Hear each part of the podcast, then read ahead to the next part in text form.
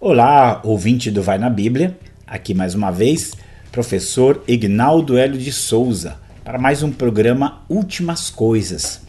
E esse aqui é mais um programa da série de escatologia mínima.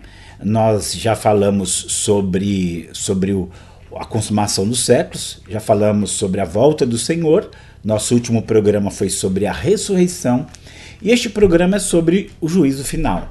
É, qualquer crente que conheça a Bíblia e que diga crer na Bíblia, ele crê no juízo final como ela descreve. Porque essa, essa ideia de um julgamento final, ela faz parte de toda essa, essa visão bíblica do, do universo da história. É, primeiro porque nós vimos que dentro da, da Bíblia a história ela é uma linha. Então houve um começo e vai haver um final. E e esse final vai ser marcado, entre outras coisas, vai ser marcado pelo julgamento. É, até penso que nós podemos considerar esse assunto o assunto que resume toda a Bíblia. Eclesiastes capítulo 12, versículo 13 e 14 diz: é, De tudo que você tem ouvido, o fim é: teme a Deus e guarda os seus mandamentos, porque esse é o dever de todo homem, porque Deus há de trazer a juízo, Deus há de trazer a julgamento é tudo aquilo que está escondido, quer seja bom, quer seja mal. Então nós vemos na Bíblia que essa questão do julgamento é, é, um, é um, fato. É, Jesus, ali no Evangelho de João, capítulo 12, versículo 48, ele diz: Quem me rejeitar a mim e não receber as minhas palavras, já tem quem o julgue. A palavra que tenho pregado, essa o há, o há de julgar no último dia. Então você veja que a, a ideia de julgamento, ela faz parte de todo o pensamento bíblico. Quando Paulo chega ali em Atenas e ele dá a sua mensagem no aerópago, você veja bem que não era uma mensagem muito fácil de dar, porque eles não, eles não conheciam a palavra. Ali, ali ele está lidando com, com a Grécia, ali está lidando com a, lidando com a cultura greco-romana, está lidando com, uh, com a filosofia grega. Então ele não, eles não entendem isso de julgamento. E ali no sermão que ele faz, entre outras coisas, ele termina o sermão dizendo, né, nós já vimos que ele fala da ressurreição e ele fala do julgamento. Isso aqui é muito interessante. Fala da ressurreição de Jesus, no caso, e fala porque Deus tem determinado é, um dia que com justiça de julgar o mundo por meio do homem que, que destinou. Então você veja bem que, que ele, ele vai é, colocar esse assunto do julgamento ali. E toda, toda a Bíblia você vai encontrar é, em, em vários pontos essa questão do julgamento. Agora, é, nós precisamos também levar em conta é, a descrição que nós temos. Não há, não há muitos lugares onde há uma descrição do, do julgamento. E, aliás, é, qualquer descrição que a Bíblia dê será uma descrição sempre insuficiente, porque estamos falando de, uma, de um evento cósmico que vai é, que vai colocar um, um, basta, que vai colocar um fim em toda, em toda, a, toda essa questão da, do mal no mundo. Né? E ali Apocalipse capítulo 20, do 11 até o 15, é onde nós temos a descrição do juízo final. Então ele vem sendo falado é, é, por exemplo, se a gente pegar Gênesis, Gênesis 18, nós já ouvimos lá é, Deus falando: é, porventura cometeria injustiça o juiz de toda a terra.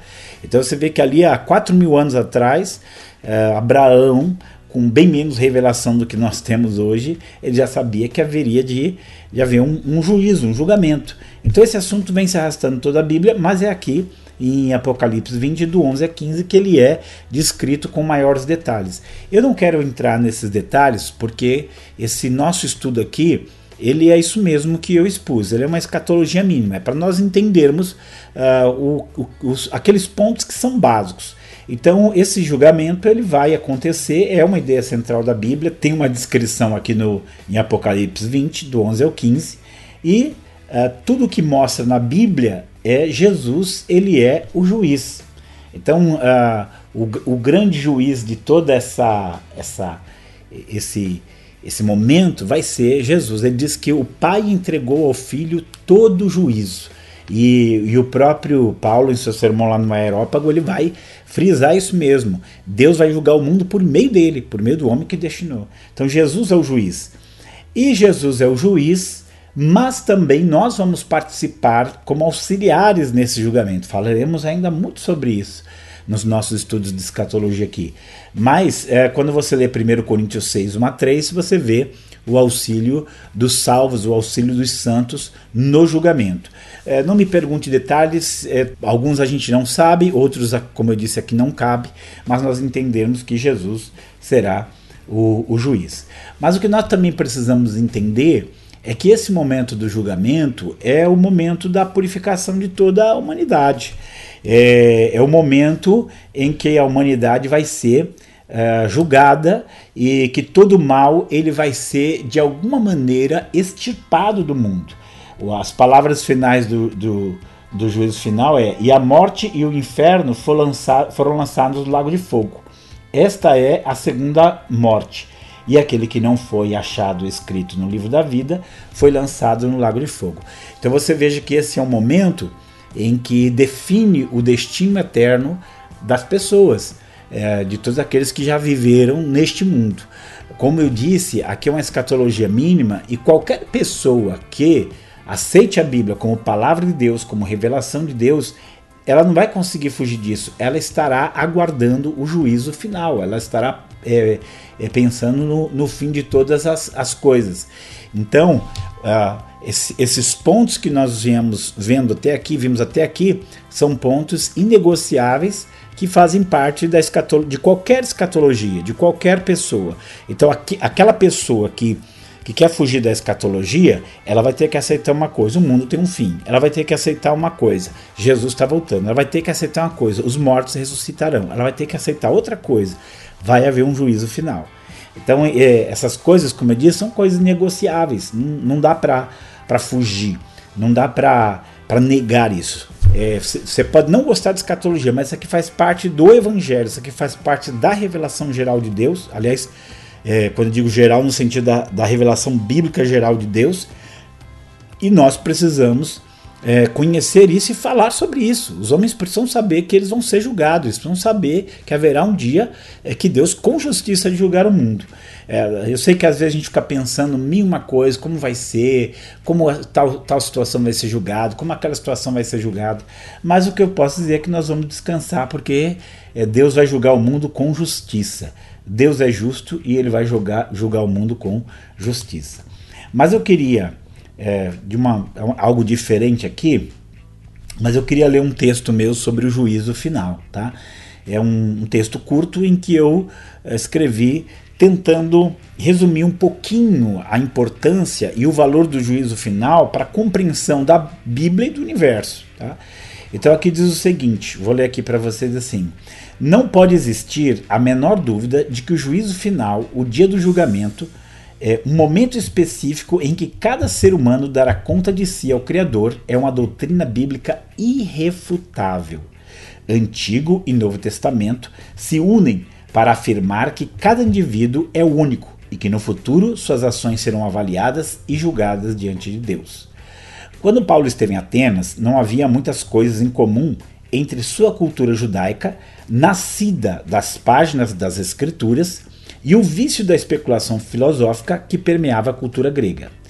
Eram mundos paralelos, ou universos coexistindo lado a lado, como descreveu James Sire em sua obra O Universo ao Lado. Atingir aqueles corações com a necessidade de uma conversão a Deus e ao seu Cristo não era uma tarefa fácil. Ele precisava de um apoio na realidade que nem mesmo eles poderiam se esquivar facilmente. Por isso, ao falar do Cristo, ele o fez vinculando-o à ideia do juízo final. Mas Deus, não tendo em conta os tempos da ignorância, anuncia a todos os homens e em todo lugar que se arrependam, porquanto tem determinado um dia que com justiça de julgar o mundo por meio do homem que destinou, e disso deu certeza a todos, ressuscitando dos mortos. O juízo final não é apenas uma afirmação bíblica, é uma necessidade da própria realidade. Neste mundo que vivemos, apenas uma quantidade muito pequena das maldades cometidas são devidamente julgadas e punidas. É grande o número de pessoas que cometeram atrocidades e aparentemente escaparam impunes. Basta citar Hitler, exemplo máximo da maldade. Suicidou-se e teve seu corpo queimado pelo seu motorista. E sobre quem caiu o julgamento por suas loucuras? Ele, como comandante original, não teve que encarar qualquer julgamento e qualquer pena aqui na Terra. Se sua história termina aí, então este mundo não tem sentido. Não tem sentido acreditar e lutar por uma justiça que pode ou não se efetivar. A natureza da realidade exige um julgamento final, um momento do qual ninguém escapará. Não é preciso muito esforço para perceber que este mundo é pontuado por injustiças constantes. A justiça só pode estar em algum lugar, no tempo e no espaço que transcende a ele. O livro de Eclesiastes, com seu realismo, torna nítido este quadro.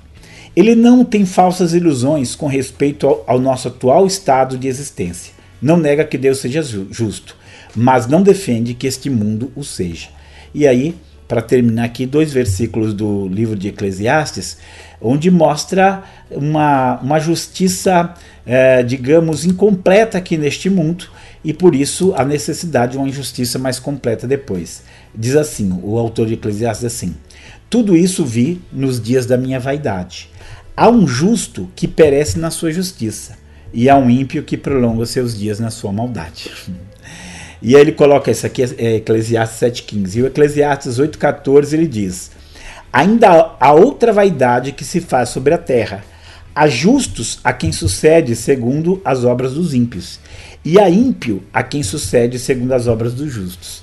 Eclesiastes 8,14. Ainda quero deixar mais uma de Eclesiastes, onde ele diz: Porque o juízo não se faz imediatamente sobre o, o, pecado do ímpio, o seu coração está sempre pronto para executar o mal. Então nós temos que entender isso mesmo. Esse mundo que nós vivemos, você não enxerga uma justiça plena, você enxerga uma justiça uh, limitada, uma justiça relativa, uma justiça que não, que não é a perfeita justiça de Deus. E então nós só podemos acreditar que em algum momento a justiça perfeita de Deus vai se manifestar aquilo que, que que, a, que o homem fez de mal, cada indivíduo, cada ser, ele dará conta ali perante o Altíssimo. Então essa é a visão bíblica, nós não podemos fugir dela e não podemos negá-la. Esse o juízo final faz parte da escatologia mínima.